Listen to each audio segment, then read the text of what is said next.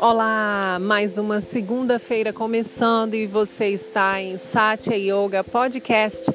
Formas aí de trazermos yoga para o nosso dia a dia, com reflexões toda segunda-feira. Meu nome é Satya e seja muito bem-vindo.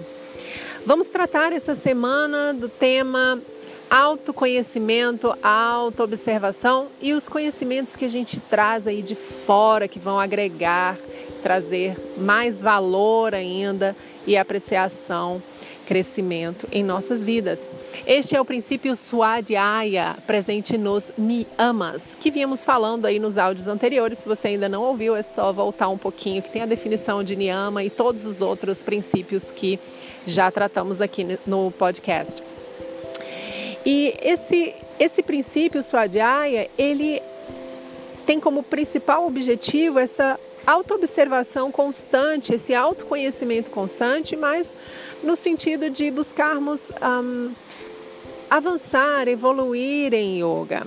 Então, desde a prática de um asana, quando a gente observa qual é o nosso movimento, qual é o nosso padrão, a nossa tendência, só a partir daí do acolhimento, da aceitação, que vem né, posterior a essa observação, é que podemos promover as mudanças, certo? Se você não tem ideia do que está acontecendo com você, com o seu corpo, ah, como você vai evoluir? E por isso a importância também de um instrutor, de um professor, porque muitas vezes a gente não tem ideia que está fazendo aquilo.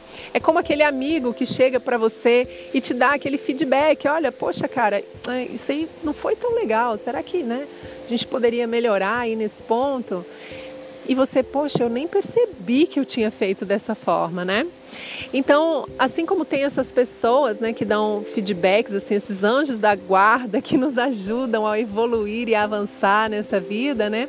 Tem o papel do instrutor também.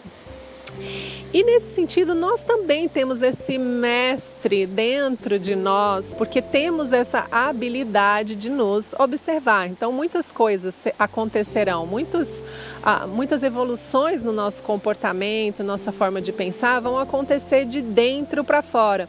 Outras precisaremos desse estímulo externo, né?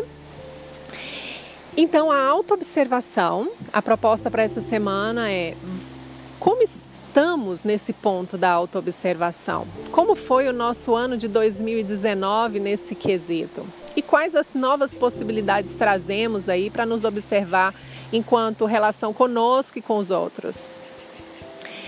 E quanto ao conhecimento, que conhecimento estamos adquirindo que realmente traz contribuição para as nossas vidas?